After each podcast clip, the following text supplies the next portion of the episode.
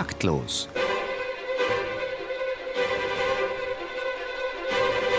Das Musikmagazin von BR Klassik und der neuen Musikzeitung.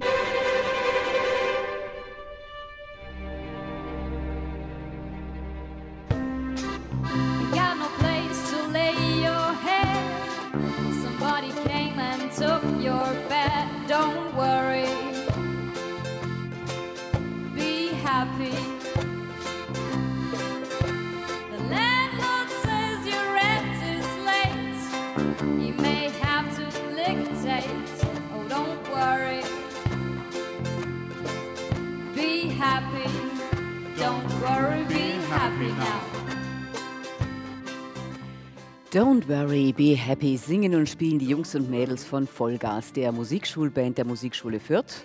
Und die Fröhlichkeit, die man da hört, ist echt. In ihrer Schule fühlen sie sich wohl. Die wird im nächsten Jahr 30 und steht gut da, ausgesprochen gut. Hier wird nämlich ein Modell realisiert, das andernorts zwar viel diskutiert wird, seiner Umsetzung allerdings immer noch hart. Seit ihrer Gründung 1986 lebt die Musikschule Fürth das Leitbild einer inklusiven Schule. Inklusion. Was heißt das? Die Musikschule der Zukunft und die Zukunft der Musikschule sind inklusiv. Das ist der Tenor der Potsdamer Erklärung, die der Verband deutscher Musikschulen im Mai vergangenen Jahres verabschiedet hat. Der VDM versteht Inklusion dabei, wie auf seinen Webseiten zu lesen ist, umfassend als generelle Haltung für die Musikschulearbeit, die eine Teilhabe aller Menschen durch diskriminierungsfreie Angebote und angemessene Vorkehrungen ermöglicht, weitgehende Selbstbestimmung jedes Einzelnen als Ziel anstrebt, umfassend Barrierefreiheit gewährleistet, die Individualität aller achtet und Vielfalt und Heterogenität als Chancen erkennt und nutzt. Herzlich willkommen bei Taktlos. Am Mikrofon begrüßen Sie Theo Geisler. Und Marlene Reichert live aus Münster, wo der VDM gerade wieder tagt. Erbe, Vielfalt, Zukunft, so lautet das Thema der Tagung. Und die Inklusion spielt natürlich auch heuer wieder eine zentrale Rolle. Wir wollen uns mit unseren Gästen heute darüber unterhalten, ob Fürth ein Inselchen und damit Inklusion eine Illusion bleibt oder ob es da mittlerweile Wege und Konzepte gibt, Inklusion in die Praxis umzusetzen. Der Verband Deutscher Musikschulen denkt schon einige Jahrzehnte über Inklusion nach und realisiert auch so manches. Werner Probst hat damals den Modellversuch Instrumentalspiel mit Behinderten und von Behinderung Bedrohten initiiert und durchgeführt. Reinhard von Gutzeit kommt aus Bochum, wo sozusagen die Wiege äh, dieses Modellversuchs stand und war dort auch als Musikschulleiter tätig und außerdem war er sechs Jahre lang Vorsitzender des Verbandes Deutscher Musikschulen. Er kennt die historische Situation. Schönen guten Abend, Reinhard von Gutzeit. Was hat Werner Probst damals auf die Beine gestellt und welche Rolle spielte das damals für den Verband? Ich kam äh, 79 als ganz junger Mann äh, nach Bochum als Musikschulleiter und fand einen Versuch vor, der gerade ins Leben gerufen worden war und um den ich mich dann auch mitkümmern durfte. Die Idee von Werner Probst war ähm, eigentlich ganz unerhört. Sowas hat es nicht gegeben zu dem Zeitpunkt. Und ähm, sie war, wenn man so will, ein Vorläufer dessen, was jetzt betrieben wird. Ähm, es gab ein paar Besonderheiten, äh, die aus seiner Erfahrung als, als Hochschullehrer für Behindertenpädagogik ähm, entsprungen war. Er hat nicht auf die einfachen Instrumente gesetzt für behinderte Kinder und Schüler, sondern er hat ihnen alle Instrumente an die Hand gegeben, um auch von diesem Prestige zu profitieren. Ähm, es war der Unterricht in der Musikschule, also er wollte auch die Schüler dorthin holen, nicht der aufsuchende Unterricht, von dem wir heute ge gelegentlich sprechen. Ähm, was es auch schon gab, ähm, würde man heute Tandemunterricht nennen. Ein Musikschullehrer und ein Sonderschullehrer arbeiteten jeweils zusammen und brachten ihre Kompetenzen ein. Ähm, es mündete auch in ein Ensemblespiel, allerdings sozusagen umgekehrt inklusiv, in dem Sinne, dass es in der Regel behinderte Schülerinnen und Schüler waren, die dort spielten und dass es aber nicht behinderte vereinzelt gab, die dabei mitmachten. Wir haben unglaublich viel profitiert als Musikschule. Ähm, große Angst am Anfang, was kommt da auf uns zu, haben die Lehrer empfunden. Nach einiger Zeit haben sie die Kinder geliebt, weil die auch sozusagen ganz besonders den Unterricht genossen, auch sehr treue Schüler waren. Und es hat doch die Lehre erzeugt, dass es nicht so sehr um das künstlerische Ergebnis geht, als um das, was es für den Einzelnen bedeutet. Den äh, Begriff Inklusion gab es ja damals wohl noch überhaupt nicht. Darüber hat noch niemand nachgedacht. Äh, ist dieses Modell denn dann übertragbar gewesen? Haben andere Musikschulen das aufgegriffen? Das war ja der Clou, dass aus dem Modellversuch ein riesiges Fortbildungsprogramm entwickelt wurde, ähm, an dem ja am Ende, glaube ich, ein Drittel ungefähr aller Musikschulen äh, sich beteiligt haben und an ihren Schulen Zellen von Unterricht mit Behinderten eingerichtet haben. Mit der UN-Konvention über die Rechte von Menschen mit Behinderungen von 2009 haben Behinderte das Recht auf Inklusion in ihrer jeweiligen Gesellschaft.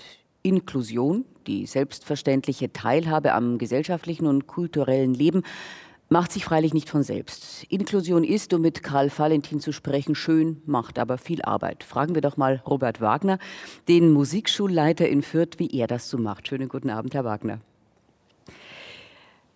Warum diskutieren andere ein Thema, das Sie längst verwirklicht haben? Das ist gemein, mir so eine schwere Frage zu stellen. Ja. Also ich hatte 86 den, das Glücksfall, der, äh, den Glücksfall, dass ich diese Musikschule in Fürth selbst gründen konnte und als gelernter Volksschullehrer den Ehrgeiz hatte, auch eine Musikschule für alle Menschen zu machen, sodass Menschen mit Behinderung, äh, Erwachsene, Senioren, Menschen mit Migrationshintergrund selbstverständlich Schüler sein sollten und teilhaben an diesem Angebot. Ich dachte da noch nicht über das Wort Teilhabe nach, sondern einfach um ein Selbst, über ein selbstverständliches Angebot. Und habe dann 86 gesucht nach äh, Ausbildungsmöglichkeiten für mich selbst, um das weiterzugeben, um das also auch qualitativ äh, umzusetzen, was ich mir ideell vorgestellt hatte unter einer Musikschule für alle und stieß dann glücklicherweise sehr schnell 87 auf den berufsbegleitenden Lehrgang Instrumentalspiel für Menschen mit Behinderung, mhm. den Professor Dr. Werner Probst äh, initiiert hat an der Akademie Remscheid. Besuchte diesen Lehrgang und war eigentlich, äh, kaum hatte ich ihn beendet, im Dozententeam bei Werner Probst und wurde dann auch sein Nachfolger. Mhm. Und ich konnte dann mitgestalten, dass diese Schule ähm, selbstverständlich auch immer mehr Kolleginnen und Kollegen ausgebildet hatte in dieser Arbeit. Und das ist, glaube ich, das A und O, dass man die Haltung möglichst schnell verbreitert, dass man anfängt, damit steht und fällt alles. Mhm. Irgendwann muss man anfangen, Inklusion einfach machen, ist das Zauberwort. Und man muss äh, schauen, dass man nicht alleine bleibt. Und dieses Team, das man um sich schart, trägt dann die Sache. Alleine ist man tatsächlich verloren in dieser Arbeit. Und es kann das Tandem sein, aber man kann auch ganz klein anfangen, indem man einfach äh, in seiner eigenen Klasse, in der Gitarrenklasse, in der Flötenklasse, in der Akkordeonklasse versucht, Schüler miteinander in Kontakt zu bringen, projektmäßig, die dann bei Konzerten zum Beispiel auftreten und die dann äh, Freundschaften entstehen lassen, die Arbeit an einem Projekt verbindet und lässt äh, Alter oder Behinderung oder kulturelle Identität dann vergessen. Das klingt jetzt wahnsinnig einfach. War es so einfach? Sind Sie auf Widerstände gestoßen oder waren die Türen offen? Die, die inklusive Arbeit war einfach, weil die lag in meinen Händen. Die äh, Arbeit, generell eine Musikschule aufzubauen, die war schwer, mhm. weil man arbeitet ja dann nicht immer mit, äh, man stößt nicht immer auf offene Türen und man muss äh, Geld akquirieren mhm. und auch die inklusive Arbeit kostet natürlich Geld. Gerade wenn man äh, Dinge vorhat, äh, verschiedene Menschen zusammenzubringen, Menschen mit Behinderung, äh, die Teilhabe zu ermöglichen, dann geht es um einen Taxidienst, dann geht es um einen Abholservice, dann braucht man eine Betreuung. Und es ist natürlich immer mit einem finanziellen Aufwand verbunden. Und das, glaube ich, gehört auch am Anfang von so einer Sendung gleich gesagt, dass es Inklusion nicht zum Nulltarif gibt. Mhm. Aber so insgesamt die, die, die Haltung der, der, der Eltern und äh, der, der, der Schüler, die ich sage jetzt mal in Anführungszeichen normalen Schüler, die war offen und da hatten Sie also mit, nicht mit, mit Vorurteilen zu tun. Ich glaube, dass das Wesentliche ist, dass man selbst ganz äh, selbstverständlich mit, diesem, mit dieser Arbeit umgeht. Mhm. Und diese Selbstverständlichkeit, die überträgt sich sehr, sehr schnell auch auf die Eltern. Natürlich sind die Eltern am Anfang skeptisch und äh, wollen sich erst versichern, ob denn das alles mit äh, recht zugeht, ob, ob das ihren Kindern gut tut, ob die da nicht verheizt werden, ob die Ansprüche nicht zu hoch werden ob die anderen Schüler nicht lachen über die Menschen mit Behinderung, wenn sie etwas länger brauchen. Und ich glaube, äh, dass äh, es wichtig ist, eben ganz persönlich selbstverständlich mit dieser Arbeit umzugehen. Und diese Selbstverständlichkeit überträgt sich dann auch auf die anderen. Dankeschön. Jedem Kind dem wir mit dem Anspruch auf Inklusion einen Zugang zur Musikschule geöffnet haben, sind wir eine anschließende qualitätvolle, individuelle und gemeinschaftliche Förderung schuldig, sagt Ulrich Rademacher, der Bundesvorsitzende des VDM. Guten Abend, Ulrich Rademacher. Guten Abend. Professor an der Musikhochschule Köln, Leiter der Westfälischen Schule für Musik hier in Münster. Was passiert in Sachen Inklusion hier vor Ort? Alles, was geht. So, so wie ich Inklusion auch als Lernender erfahren habe. Ich habe Stück für Stück gelernt, was, was Inklusion kann und was Musik kann. Äh, als, als junger Mensch mitten in ein Neubaugebiet einer Stadt gezogen, wo Menschen nicht einander kannten, wo Menschen von ganz verschiedenen sozialen Zusammenhängen plötzlich zusammenwohnten. Und ich die Idee hatte, fang mal an, mit denen Musik zu machen. Da gab es nämlich weder Laden, noch Kneipe, noch Kirche, noch irgendwas, was die Leute zusammenbringt. Und ich habe mit denen Musik gemacht und gemerkt, was da passiert mit den Leuten ganz neben meinem anderen Beruf und meinem anderen Wunsch, ein super Musiker sein zu wollen. Und äh, das habe ich mit der Musik auch in Münster probiert und ich habe ja auch Stück für Stück immer gelernt, was Musik überhaupt alles kann. Jedes Jahr kommt eine neue Studie heraus, was Musik mit den Menschen macht und was mit Menschen passiert, die keine Musik haben. Und wenn wir als Musikschulen daran glauben, was Musik angeblich alles kann, dann dürfen wir doch als öffentliche Musikschulen diese Segnungen keinem vorenthalten. Und das ist ein so selbstverständlicher Anspruch, dass ich glaube, wir, können gar nicht glaubwürdig Musikschulen machen, äh, wenn wir die nicht für alle öffnen, und zwar glaubwürdig öffnen. Für alle öffnen heißt nicht nur für Kinder öffnen, sondern auch für Erwachsene, Demente, für Flüchtlinge. Ja. Schafft das die Institution Musikschule? Was tut der Verband in dieser Richtung? Ich habe ja eben ganz pragmatisch gesagt, wir tun, was wir können. Also äh, wir, wir nehmen, wir sehen, was wir erreichen können mit Menschen, die nichts anderes mehr erreicht, demente alte Menschen. Und wenn wir sehen, wie lebendig sie werden, welche Erinnerungen wach werden, wie sie lächeln, wie sie Lebensqualität empfinden, dann kann eine Musikschule nicht sagen, das ist nicht meine Aufgabe. Und wenn Flüchtlinge wie jetzt gerade in Münster ganz konkret, äh, herkommen und äh, nach ihrer eigenen Kultur suchen, aber auch nach der Kultur des Gastgeberlandes suchen. Was liegt da näher, als Menschen zusammenzubringen und zu sagen, jeder erzählt was mit Liedern zum Beispiel von seiner Herkunft.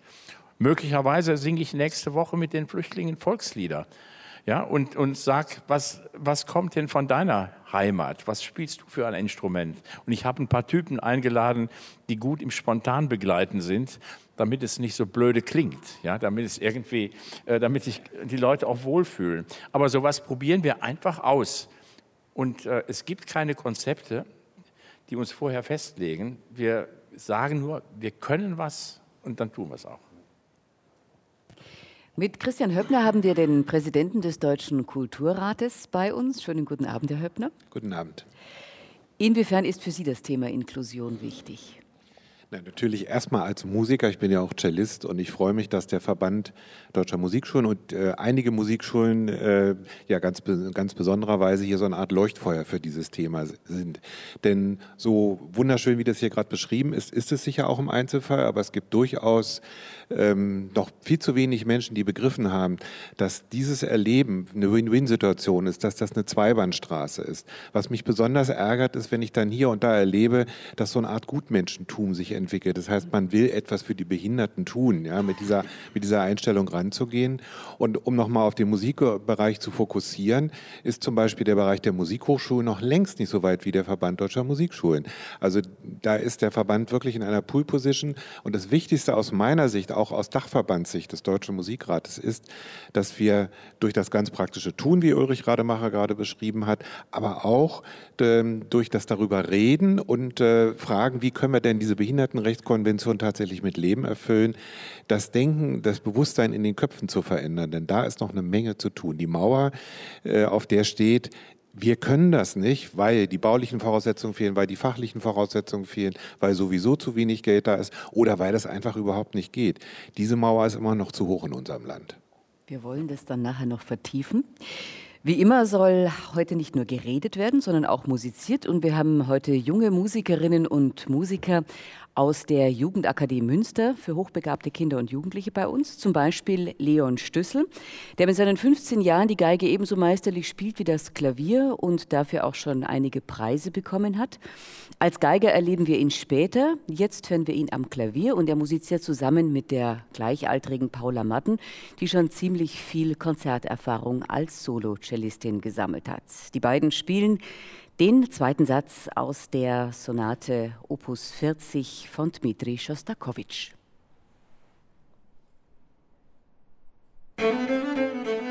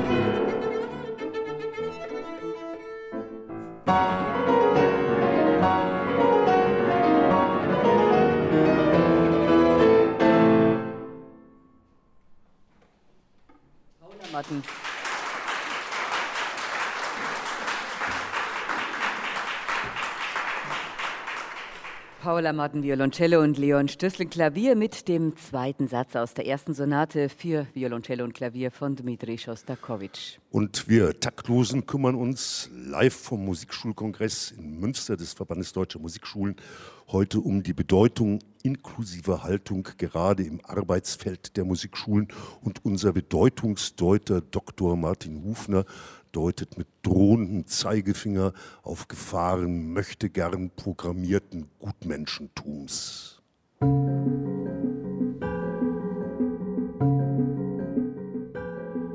Es läuft fast immer nach dem gleichen Muster ab.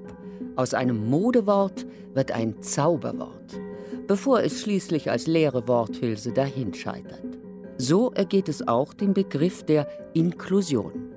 Es ist ja auch ein so sprechender, unmittelbar verständlicher Begriff. Und er steht für einen ungeheuren Hype in der Bildungsdiskussion. So haben vor ein paar Jahren Bildungsexperten den Begriff der inklusiven Pädagogik als den letzten Schrei ausgerufen, und die konfliktbefreite Zunft echote es als das Bildungskonzept und Rezept begeistert zurück. Jetzt ist Inklusion flächendeckend zum Prinzip erhoben, wenigstens schon mal rein theoretisch. Eine UNESCO-Resolution dazu gibt es auch. Inklusion macht alle heil, froh und glücklich.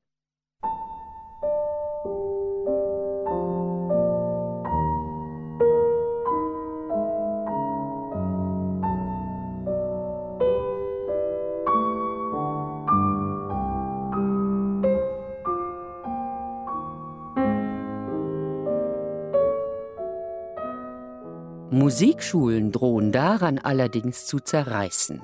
Denn auf der einen Seite sollen und wollen sie Hochbegabte bis zur Genialität fördern, dafür stehen auch Wettbewerbe wie Jugend musiziert, andererseits sollen sie für den Rest ebenso sorgen und im Zweifel auch für Menschen mit anderen Behinderungen. Deutsche Gründlichkeit stopft das alles in höchst differenzierte Bildungspläne hinein. Es wimmelt nur so von Verordnungen, Gesetzen und Richtlinien. Das hat etwas von einer technokratischen Planwirtschaft an sich, die kaum dazu in der Lage sein wird, Solidarität und Individualität zugleich zu berücksichtigen. Also das, was Musikalität auszeichnet. Nichts darf mehr der spontanen Reaktion überlassen werden. Das Zauberwort Inklusion droht zu einem verhunzten Menetekel zu werden. Inklusion exkludiert sich selbst zu einem bürokratischen Vorgang der Massenpsychologie und Pädagogik.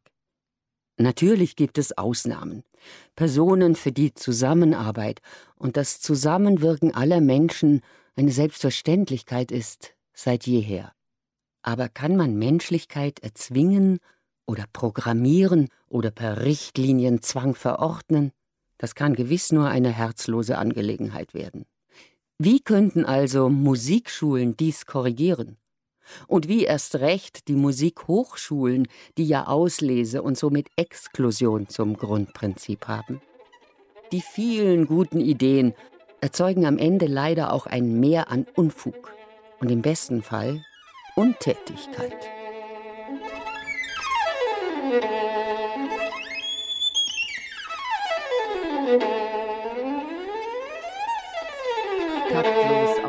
BR Klassik. Und heute geht es um Inklusion, um den gemeinsamen Unterricht von Kindern und Jugendlichen mit und ohne Handicap.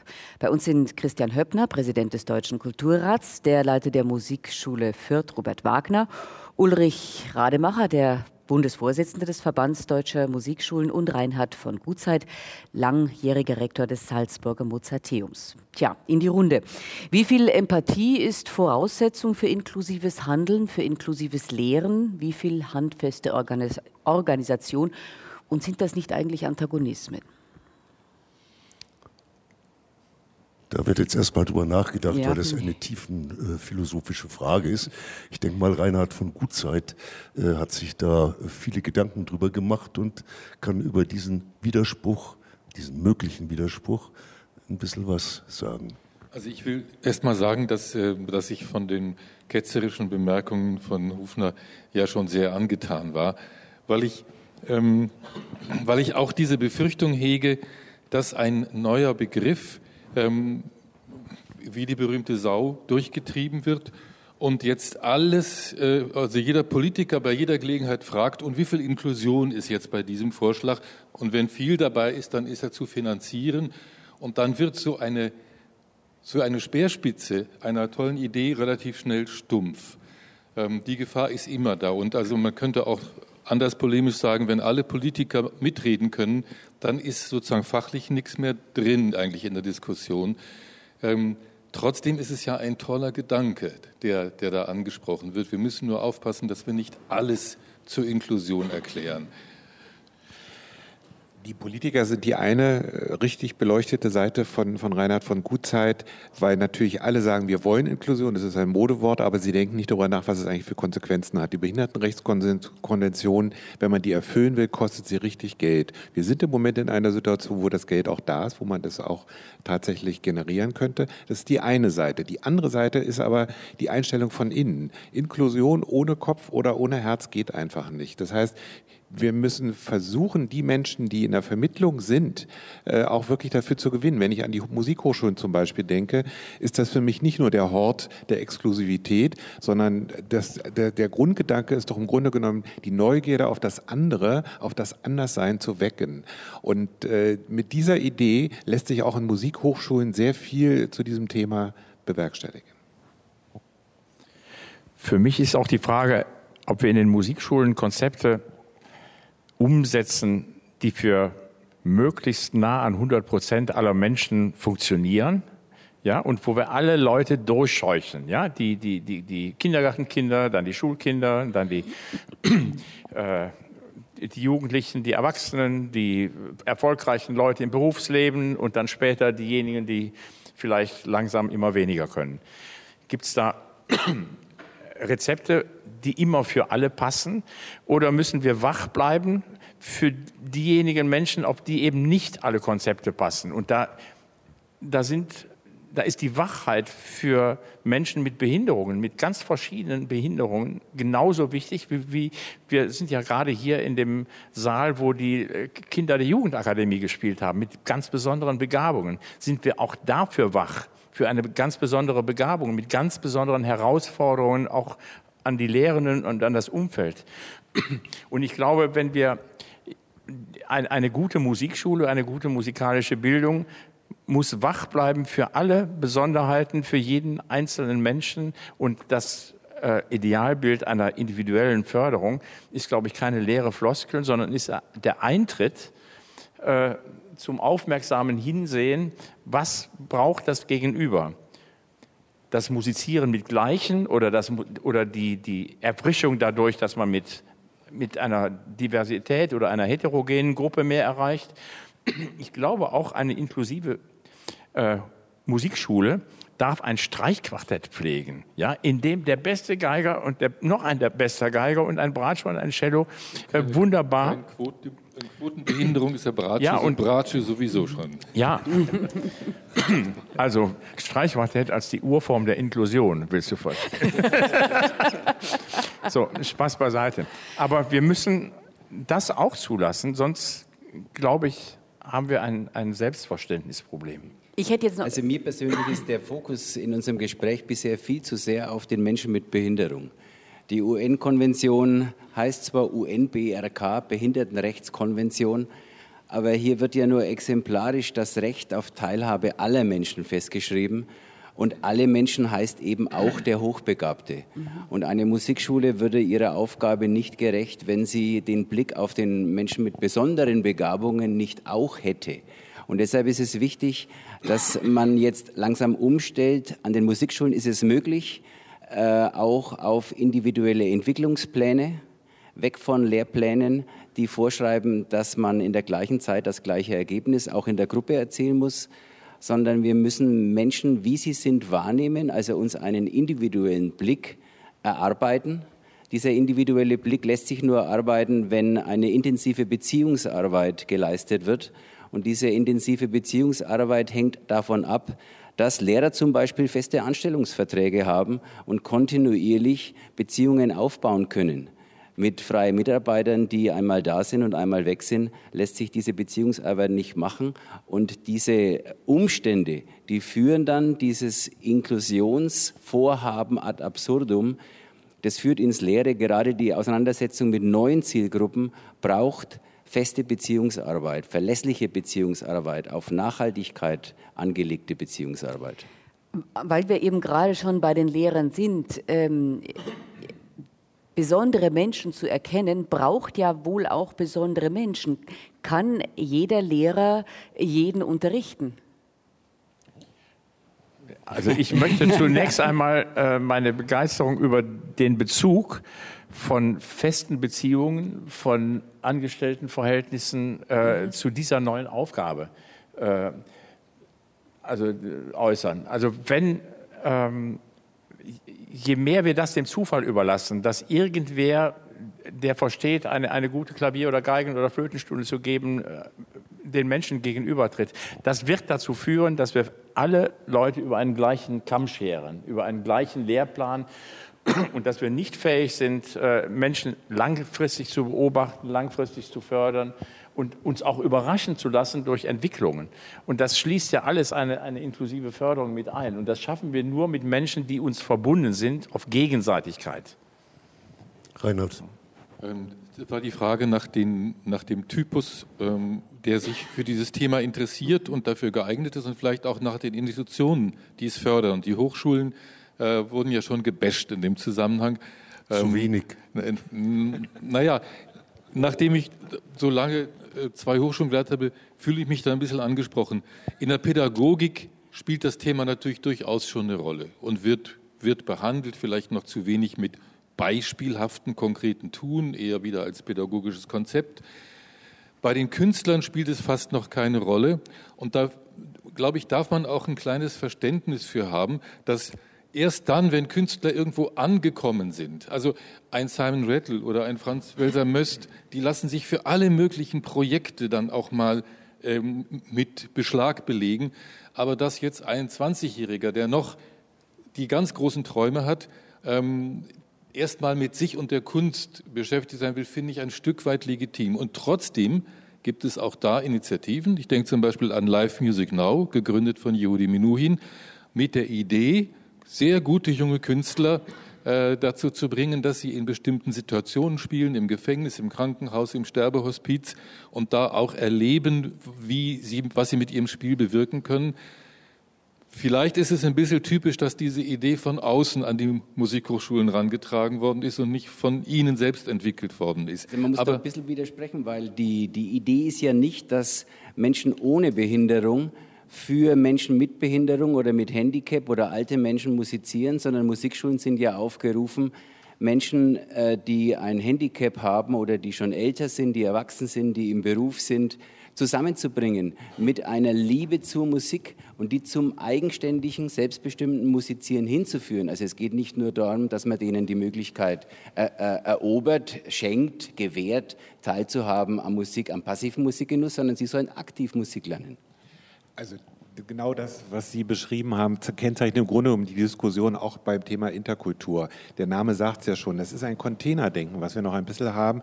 Hier die Nichtbehinderten und da die Behinderten. Letztendlich wäre doch die, die, der Blickwinkel, was ist denn anders? Und zwar aus beiden Richtungen das Interessante, die Neugierde auf das Unbekannte zu wecken und auf dieses Anderssein. Und es ist ja auch nicht so, dass gefordert wird, dass jeder Mensch alles können muss. Also das ist weder bei einem Menschen ohne irgendwelche Handicaps noch mit Handicaps der Fall. Und dieses, diesen Reichtum an kulturellen und künstlerischen unterschiedlichen Ausdrucksformen bei jedem Menschen äh, erstmal freizulegen, die Potenziale zu zeigen und das gemeinsam auch zu erleben. Das ist, glaube ich, in der künstlerischen Reifung eines jeden Musikers, egal ob er später mal bei den Philharmonikern landet oder sonst was tut. Ähm, das ist aber ein Essential, auch in der, in der Wahrnehmung des, dessen, was ihn umgibt. Also ich glaube, dass das wirklich ein, ähm, dieses Inklusionsthema ein künstlerischer Reifeprozess ist, den wir noch viel zu wenig bisher im Fokus haben, und zwar für alle, die daran beteiligt sind. kurze Zäsur und Zeit für Musik. Wir hören jetzt einen ausgezeichneten, vielfach ausgezeichneten Akkordeonisten, den 17-jährigen Julius Schepanski. Und er spielt Scherzo Toccata von Petr Londonov. Und im Anschluss daran die Nachrichten aus der Welt des Wahren, Guten und Schönen mit Barbara Haag.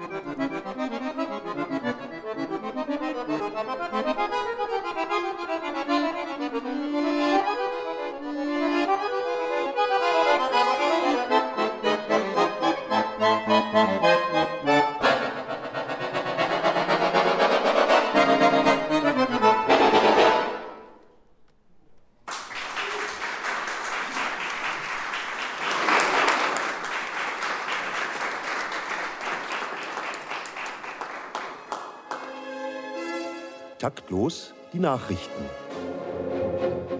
Rostock. Um des lieben Friedens willen hat Mecklenburg-Vorpommerns Kulturminister Matthias Brotkorb einem Neubau für das marode Rostocker Theater zugestimmt. Bedingung? Es gibt nur noch zwei Sparten, Sprechtheater und Orchester.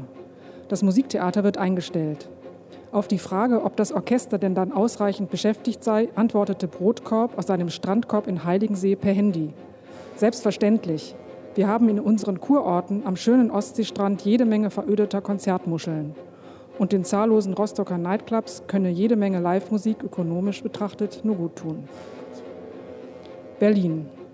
Das Bundeswehr-Musikchor muss seine Heckler- und Kochtrompeten zurückziehen. Die Musiktechnische Dienststelle 91 der Bundeswehr hat nach eingehenden Prüfungen festgestellt, dass sie und mit ihr das gesamte schwere Blech des Musikchors bei einer Temperaturveränderung um 30 Grad nur noch eine Tontreffsicherheit von 7 Prozent besitzen. Gefordert werden von der Bundeswehr jedoch 90 Prozent. Bis die Frage endgültig gelöst wird, bläst das Musikchor auf Alphörnern made in Switzerland. Bei diesen Instrumenten, so der russische Alphorn-Virtuose Arkadi Schilkloper, gehe die Trefferquote sowieso gegen Null. Berlin. Im Zuge der Ermittlungen des Bundesinnenministeriums gegen die rechte Terrororganisation Old School Society ist es zu einer Panne gekommen. Wegen einer amerikanisch unpräzisen Selektorenliste sind auch Oldschool-Komponisten wie Richard Strauss, Richard Wagner und Hans Pfitzner auf eine Löschliste geraten.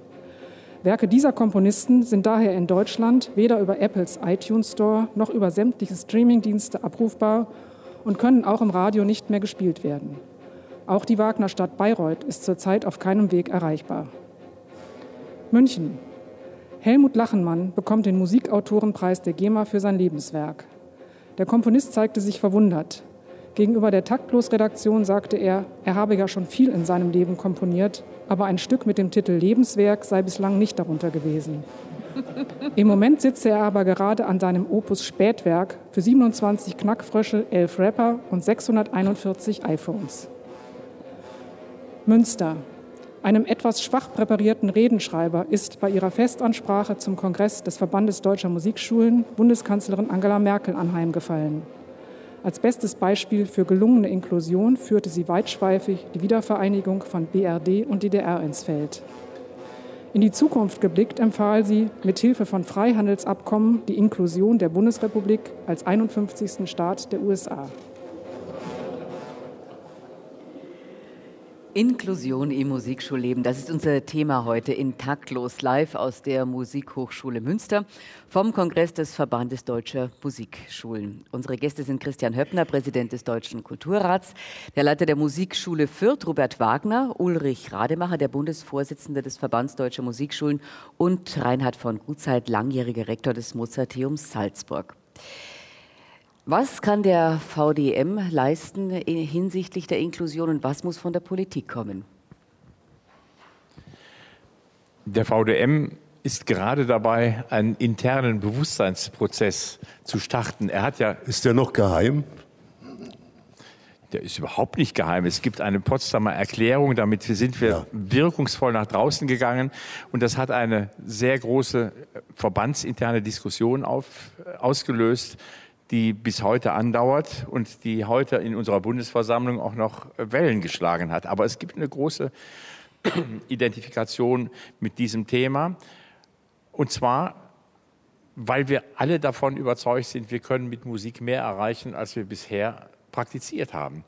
Und der Verband kann ein weiteres tun, äh, nämlich Fortbildungen veranstalten äh, für die Lehrkräfte, die sich äh, bereit erklären, beziehungsweise die einfach infiziert sind von der Idee, äh, Menschen zu erreichen, die bisher nicht erreichbar waren mit Musik. Das Dritte ist, äh, und das ist auch im, am, am, letzten Wochenende geschehen, mit den Musikhochschulen in Kontakt zu kommen. Das durfte ich auf, auf der Rektorenkonferenz der deutschen Musikhochschulen auch vortragen, dass Inklusion natürlich in der Ausbildung zukünftiger Musikpädagogen ein Top-Thema sein wird.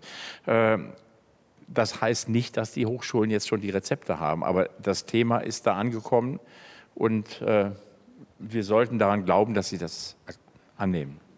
Also es gibt ja sehr wohl ähm, Gelingensbedingungen von Pädagogik. Wir hatten vorhin das Thema, ob ähm, der individuelle Blick das Wichtigste ist oder ob man auch allgemein sagen könnte, was Pädagogik gelingen lässt. Und diese Gelingensbedingungen, die sind bereits erprobt, die liegen vor. Da gehören zum Beispiel solche ganz elementaren, schlichten Dinge dazu, wie Zeit füreinander zu haben, damit der Blick füreinander überhaupt wach und erfolgreich vorgenommen werden kann.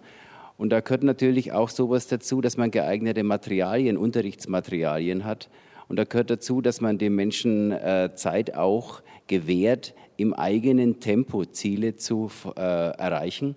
Und da gehört auch dazu, dass man den Menschen dazu erzieht, zur Selbstbestimmung, eigene Ziele für sich selbst festzulegen und dass man ihm hilft dabei, mittels Bausteinen zum Beispiel diese Ziele Stück für Stück schrittig zu erreichen. Also ich glaube, dass Inklusion keine Chance haben wird, wenn man immer die, die, das Endziel vor Augen hat, sondern man muss sagen, jeder Mensch darf in seinem Tempo äh, abgeholt werden und sich fortbewegen in Richtung auf dieses große Ziel Teilhabe. Christian Hübner. Ich würde sogar sagen, es gibt gar kein Endziel, sondern der Weg ist das Ziel äh, bei, bei dieser Erfahrung.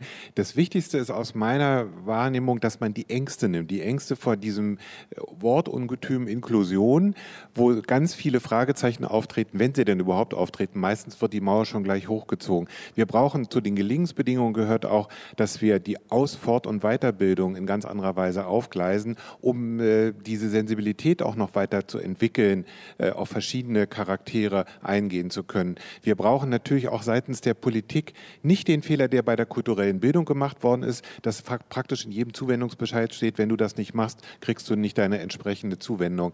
Das sind immer die Druckmechanismen, die von oben kommen, die letztendlich aber Gräben zuschütten. Wir haben vor kurzem ein Gespräch mit der äh, Behindertenrechtsbeauftragten der Bundesregierung gehabt, mit der Verena Bentele. Und ich fand ganz spannend, dass die Erfahrungen, die auch durch Irmgard Merck, der auch besonders äh, nochmal kommuniziert worden sind, die sie, die sie gemacht hat in dem Bereich, dass das auch in den anderen Bereichen äh, genauso eine Rolle spielt. Also die Angst und das Nichtwissen davor steht ganz stark im Vordergrund. Und ich würde auch nochmal sagen wollen, für die Hochschulen, vorhin fiel das Wort Hochschulbashing. Ich sehe das, also ich glaube, so hat es ja auch keiner verstanden. Es geht nicht, nicht um ein Bashing, sondern letztendlich um ein Wachküssen ähm, für diesen, für ja, diesen wunderschönen Bereich. Ist da, glaub, das ist da, glaube ich, erforderlich. Ja, wobei es aber auch nicht darum geht, das eine gegen das andere auszuspielen. Ja. Weil was vorher gut war an den Hochschulen, das muss weiterhin gut sein dürfen. Und diese Ausbildung, wir hatten vorhin das Streichquartett, das muss keinen Quotenbehinderten oder keinen Quotenalten oder keinen Quotentürken aufnehmen. Das darf ganz regulär spielen und darf zur Jugend musiziert gehen und dort Preise einheimsen. Es geht äh, in der Musikschule darum, Begegnungen zu ermöglichen zwischen den einzelnen Menschen und Verständnis füreinander und äh, gegenseitige Wertschätzung anzubahnen. Und diese Begegnungen, die können auf einem ganz niederen Level beginnen, schrittig. Und ich möchte noch hinzufügen, es ist auch wirklich ein Prozess von innen, wenn ich an die Studierenden denke. Als ich mein Dirigierstudium gemacht habe, hatten wir einen Aushang, Seniorenorchester sucht Dirigenten. Die meisten der Kommilitonen haben zu mir gesagt, um Gottes Willen, da gehe ich nicht hin. Äh, und ich bin dann hingegangen, habe ein Probedirigieren gemacht, war total süß. Das waren 25 ältere Menschen mit allen möglichen Behinderungen, körperliche Behinderung, Demenz und so weiter und so fort. Ich habe wahnsinnig viel gelernt und vor allen Dingen ist mir bei jeder Probe das Herz aufgegangen. Also das ist äh, in dieses unbekannte Terrain sich hinein zu begeben, ohne dass es einen Plan gibt, der gleich alles vorgibt. Ich glaube, diese Bereitschaft zu fördern, das ist der Humus, auf dem sowas gelingen kann. Ulrich Rademacher. Eine ganz frische Erfahrung von heute Nachmittag äh, bei unserer äh, Bundesversammlung der deutschen Musikschulen. Was das Thema befördert und was das dem Thema Rückenwind gibt, ist dass es unsere eigene Idee war, Inklusion uns als, als Ziel, als Ideal zu setzen. Es ist, es, wir sind nicht fremdbestimmt worden von der Politik. Keiner hat uns gesagt, ihr müsst das jetzt machen oder wir drehen euch den Zuschusshahn zu. Es war unsere Überzeugung, wenn wir daran glauben, was wir können, dann müssen wir es allen eröffnen. Und dann wollen wir das auch. Und äh, das, glaube ich, äh, entfaltet eine besondere Kraft. So ein Erbe, kann man ja fast schon sagen, äh, in die Zukunft äh, zu transportieren und aus dem Kapital, ich sage das jetzt mal so ökonomistisch, äh, das mit diesem Erbe angesammelt wurde, Zukunft für einen zentralen Bereich der Musikschularbeit zu schaffen, bedeutet das nicht fest auftreten müssen. Fest auftreten auch gegenüber der Politik mit einem Selbstbewusstsein, das vielleicht noch stärker ausgeprägt ist, als es jetzt äh, erkennbar ist. Äh, Reinhard von Gutzeit hat in äh, vielen Funktionen äh, im Musikleben mit der Politik zu tun gehabt. Nützt äh, dieser sanfte Umgang, der bislang ja oft noch gang und gäbe ist, hilft der weiter? Also der VDM hat sehr viel Grund, ähm, mit äh, Stolz und Selbstbewusstsein aufzutreten, denn viele der musikpädagogischen Neuerungen, ähm, die, die es überhaupt gegeben hat, sind vom Verband entwickelt worden. Das fing mit Früherziehung an, das ging über Behindertenarbeit, über äh, inhaltliche Erweiterung, über Erwachsenenarbeit. Und ähm, das Gute zum Beispiel an jenem Modellversuch, mit dem wir unser Gespräch begonnen haben, war, dass er sich entwickeln konnte, dass er in aller Ruhe in Bochum entfaltet worden ist, dass man gelernt hat und dass sozusagen eine Kompetenz entwickelt worden ist. Und wenn dann Hochschulen und Politik aufgreifen und sagen, wir sorgen dafür, dass mehr Menschen mit dieser Kompetenz ausgestattet werden, wir sorgen für das Geld, was dafür notwendig ist, dann kann das auch eine künstlerisch-pädagogische innerliche Kraft haben. Gefährlich wird es immer dann, wenn so eine Idee zu schnell ergriffen wird als Lösung für alles benutzt wird und Leute unter Druck gesetzt werden. Dieser Druck erzeugt Unwille und der Unwille verknüpft sich dann mit irgendwelchen Themen. Insofern das, was du geschildert hast, Ulrich, heute, diese, diese, diese gewisse Begeisterung für das Thema, die muss sich erstmal richtig gut entfalten innerhalb der Musikschulszene. Und wir müssen auch der Idee ein bisschen Zeit lassen, denke ich. Der Deutsche Musikrat ist ja eine Lobby, die im Grunde genommen der Politik Kraft, aber auch Ideen vermitteln könnte, äh, die eventuell auch Etats äh, locker machen. Passiert das speziell jetzt vielleicht auch in enger Kooperation eben mit dem Verband Deutscher Musikschulen was Konkretes. Christian Höppner, ich frage jetzt mal Christian Höppner in seiner Rolle als Generalsekretär des Musikrats. Ich habe ja eben schon von dem Gespräch mit Verena Bentele äh, gesprochen. Das ist der Auftakt für eine Reihe von Gesprächen, auch für ein angedachtes Fachforum, was sie einrichten möchte, weil es natürlich um das Werben geht, auf Länderebene dann auch mit der Kultusministerkonferenz ähm, Wege zu finden, wie zusätzliche Mittel generiert werden können. Und natürlich geht das nur mit einem Trägerverband wie dem VDM, wo die fachliche Kompetenz und auch die Erfahrung sitzen. Also der kommunikative Weg ist, ist geöffnet. Äh, wenngleich ich mir keine Illusion mache, die Kultusministerkonferenz hat ja das Tempo einer griechischen Landschildkröte oft in ihren Entscheidungen. Insofern wird das noch ein steiniger Weg sein. Unser Schlusswort heute. Vielen Dank. Vielen Dank an unsere Gäste Christian Höppner, Robert Wagner, Ulrich Rademacher und Reinhard von Gutzeit. Ja, Inklusion äh, im Musikschulleben, das war unser Thema. Und äh, Taktlos gibt es erst wieder im Oktober und zwar äh, am zweiten äh, Oktoberwochenende. Wir müssen Rücksicht auf die Wiesen nehmen. Da äh, ist auch allerhand, wären äh, allerhand inklusive Maßnahmen nötig, um dieses Fest zu einem wirklichen äh, zu machen. Vielen Dank an unser Team, technische Realisation Frank Jakobsen und äh, Rolf Osis. Regie Christoph C. Stechbart und Redaktion Alexandra Maria Dielitz. Nachhören können Sie die Sendung wie immer äh, auf brklassik.de und unter nmz.de slash taktlos. Da gibt es auch allerhand Interessantes aus den vorhergegangenen Sendungen und ja, wir machen jetzt erstmal Sommerpause. Am Mikrofon verabschieden sich Marlene Reichert. Und Theo Geißler. Und ein musikalisches Finale haben wir auch. Von den Musikerinnen und Musikern der Jugendakademie Münster. Wir hören Sonja Kowolik Klavier und Leon Stössel Violine und John Henrik Mackenroth am Cello mit dem ersten Satz aus dem Klaviertrio Opus 1 Nummer 3 von Ludwig van Beethoven. Schönen Abend.